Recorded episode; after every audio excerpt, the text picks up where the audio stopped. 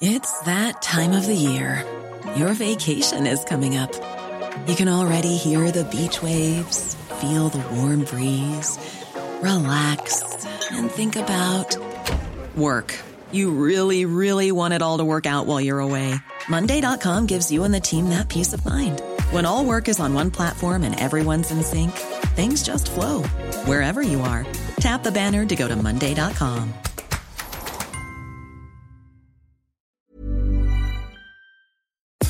sommes en guerre. Moi, moi, je, personnellement, je m'étouffe. Accélère Accélère Ils sont aux ordres du pognon Faut laisser la star tranquille. Donald Trump de retour à l'occasion d'une semaine d'élections décisives aux États-Unis. Salut, c'est Hugo, j'espère que vous allez bien. Et comme chaque jour, on est parti ensemble pour une nouvelle plongée dans l'actualité en une dizaine de minutes.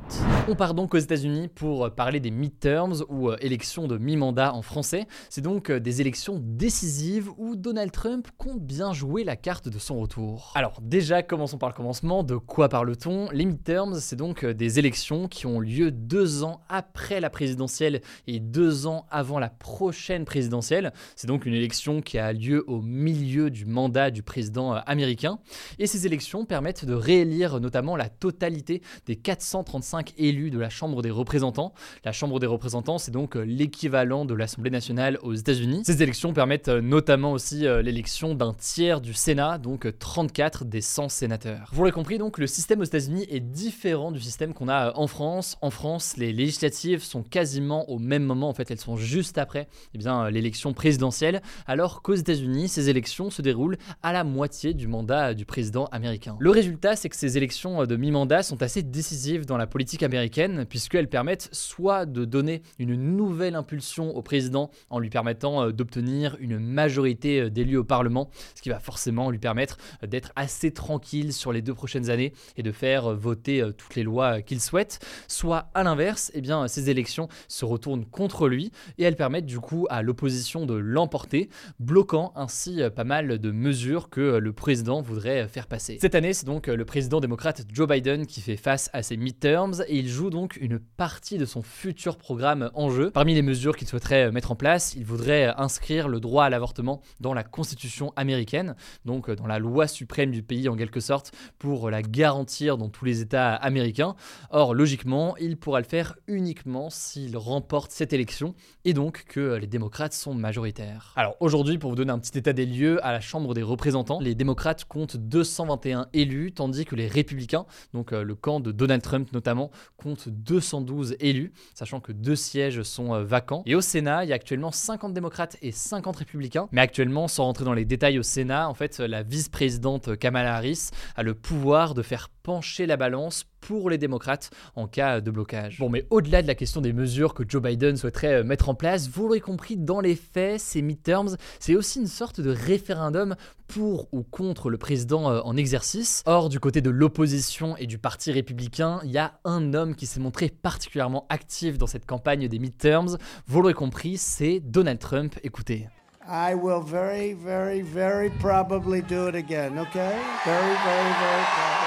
Très, très, très probablement, c'est donc euh, par ces mots que jeudi dernier, euh, lors d'un meeting, l'ex-président américain Donald Trump a qualifié les chances qu'il se représente à l'élection euh, présidentielle de 2024.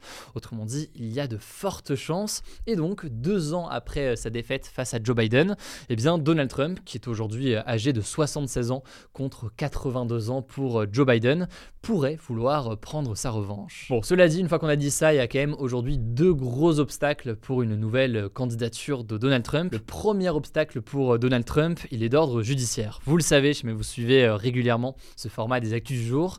L'ex-président américain est visé actuellement euh, par une enquête. Les enquêteurs se penchent sur son rôle dans l'attaque du Capitole. Le Capitole, donc, où se situe euh, le Parlement à Washington, D.C. C'est une attaque qui s'est déroulée le 6 janvier 2021, le jour de l'investiture officielle de Joe Biden comme président, dans une élection donc que Donald Trump contestait. Alors sans rentrer dans tous les détails, En gros, euh, la question, c'est de savoir dans quelle mesure Donald Trump a encouragé ses partisans à aller envahir le Capitole pour créer le chaos. Est-ce que du coup, il est responsable de tout ce qui s'est passé? Ou est-ce que, comme Donald Trump le prétend, c'est euh, les militants eux-mêmes qui ont pris euh, cette initiative? Sur cette affaire, Donald Trump risque une amende, de la prison, mais surtout potentiellement eh bien, une peine d'inéligibilité, donc l'impossibilité de se présenter à tout mandat y compris eh bien, le mandat de président euh, des États-Unis. Forcément, c'est un potentiel obstacle majeur pour euh, Donald Trump. On verra donc comment euh, se poursuit la procédure. Premier obstacle potentiel, donc la justice. Deuxième obstacle potentiel à un retour de Donald Trump, eh bien, c'est le processus de désignation du candidat au sein de son propre parti, donc le parti républicain. Et oui, parce que si Donald Trump veut être de nouveau candidat, eh bien, plusieurs membres de son parti ne sont pas vraiment du même avis. Et ce, notamment parce que beaucoup de membres du parti républicain n'ont pas apprécié que euh, Donald Trump conteste ainsi euh, la victoire de leur opposant euh, Joe Biden. Du coup, eh bien, d'autres personnes du Parti républicain comptent se présenter face à lui. C'est le cas, par exemple, du gouverneur de Floride, Ron DeSantis. Vous l'avez compris, Donald Trump tente de dépasser ces deux obstacles. Concernant l'enquête sur l'assaut du Capitole, eh bien, Trump essaie d'en jouer politiquement à son avantage. En gros, il n'arrête pas de marteler depuis le début que cette enquête, c'est une farce selon lui, qu'il est un martyr et que cette enquête, c'est un coup politique mené par les démocrates pour l'empêcher de se représenter justement en 2024. Dans tous les cas, évidemment, on verra comment ça évolue et s'il est condamné à une peine d'inéligibilité, ça va être très très compliqué. Ensuite, concernant le deuxième obstacle, la question euh, des adversaires en interne au sein de son propre camp euh, du Parti républicain, eh bien Donald Trump pourrait tenter euh, de se porter candidat très très tôt, de façon justement à couper d'une certaine façon l'herbe sous le pied de ceux qui oseraient le défier. Bref, quoi qu'il en soit, Donald Trump profite de ces élections de mi-mandat donc pour refaire surface pas mal ces derniers jours. On verra donc à quoi ressemblent ces élections de mi-mandat. Ça se passe ce mardi. On vous débriefera du coup euh, les résultats mercredi dans les actus du jour.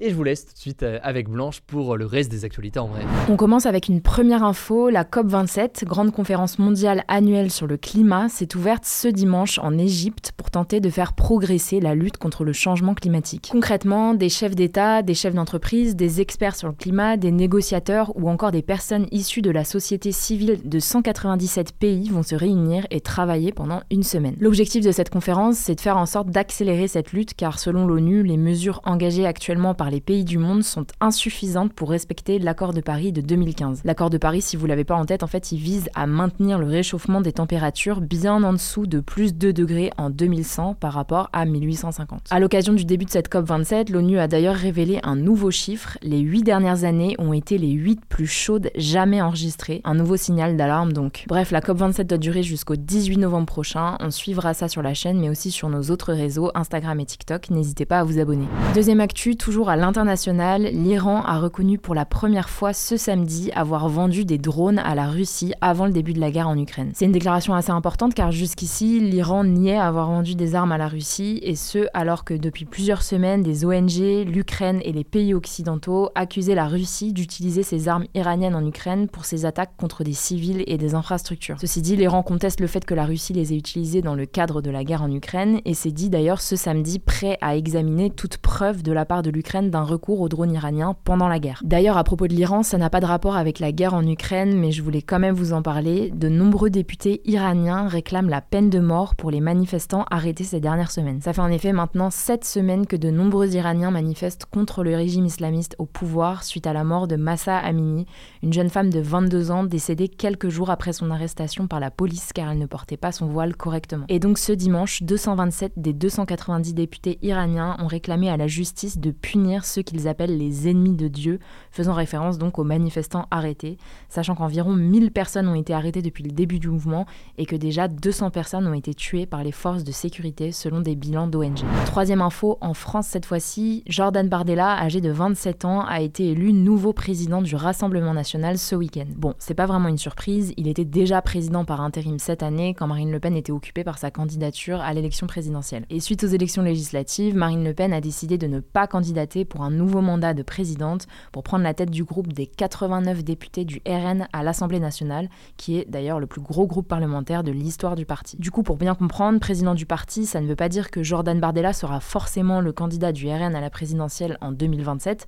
Au contraire, selon les observateurs, c'est plutôt un fidèle de Marine Le Pen qui pourrait préparer le terrain en quelque sorte pour une quatrième candidature de Marine Le Pen à la présidentielle. Bref, après le RN, les regards devraient se tourner vers le parti de droite Les Républicains qui va à son tour choisir son nouveau président d'ici le 11 décembre. Il y a trois candidats. Le favori, c'est le député des Alpes-Maritimes Éric Ciotti, le principal adversaire de Valérie Pécresse lors de la primaire l'an dernier, avec une ligne politique plus à droite qu'elle. Il y a ensuite le sénateur de Vendée Bruno Retailleau, âgé de 61 ans, et enfin un candidat plus jeune, le député du Lot Aurélien Pradier, âgé de 36 ans. Quatrième actu, toujours en France, le gouvernement réfléchit à obliger la SNCF à mettre en place un bouclier tarifaire pour limiter le prix des billets de train. Ça arrive dans un contexte où la SNCF a récemment annoncé qu'elle allait devoir augmenter ses prix dans les prochains mois à cause de la hausse des prix de l'électricité. Le ministre des Transports Clément Beaune a expliqué hier sur LCI que cette augmentation des billets de train ne doit pas être selon lui supérieure à l'inflation, donc la hausse générale des prix, et qu'elle ne doit pas impacter les plus modestes. Alors des discussions vont avoir lieu dans les prochains jours, on vous tiendra évidemment au courant. Cinquième info, après deux mois d'arrêt, les chaînes du groupe TF1 sont désormais à nouveau diffusées par Canal+, suite à un nouvel accord de distribution conclu vendredi soir entre les deux groupes. Ça concerne donc les chaînes TF1, TMC, TFX, TF1 Série Film et LCI. Pour ceux qui n'avaient pas suivi, en fait les deux groupes n'arrivaient pas à se mettre d'accord lors du renouvellement de leur contrat de distribution fin août et du coup début septembre,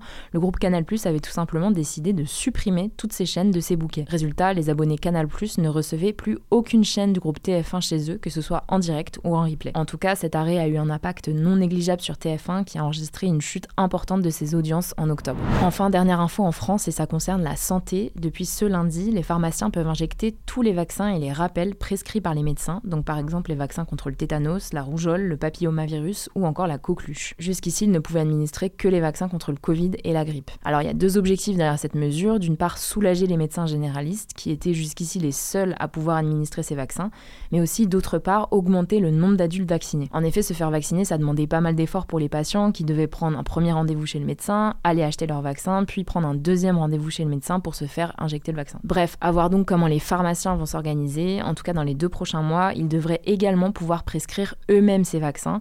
Pour ça, il faudra attendre le feu vert des députés et des sénateurs. Voilà, c'est la fin de ce résumé de l'actualité du jour. Évidemment, pensez à vous abonner pour ne pas rater le suivant, quelle que soit d'ailleurs l'application que vous utilisez pour m'écouter. Rendez-vous aussi sur YouTube et sur Instagram pour d'autres contenus d'actualité exclusifs. Écoutez, je crois que j'ai tout dit, prenez soin de vous et on se dit à très vite. Mom deserves the best, and there's no better place to shop for Mother's Day than Whole Foods Market. They're your destination for unbeatable savings, from premium gifts to show-stopping flowers and irresistible desserts. Start by saving 33% with Prime on all body care and candles. Then get a 15-stem bunch of tulips for just $9.99 each with Prime. Round out Mom's menu with festive rosé, irresistible berry chantilly cake, and more special treats. Come celebrate Mother's Day at Whole Foods Market.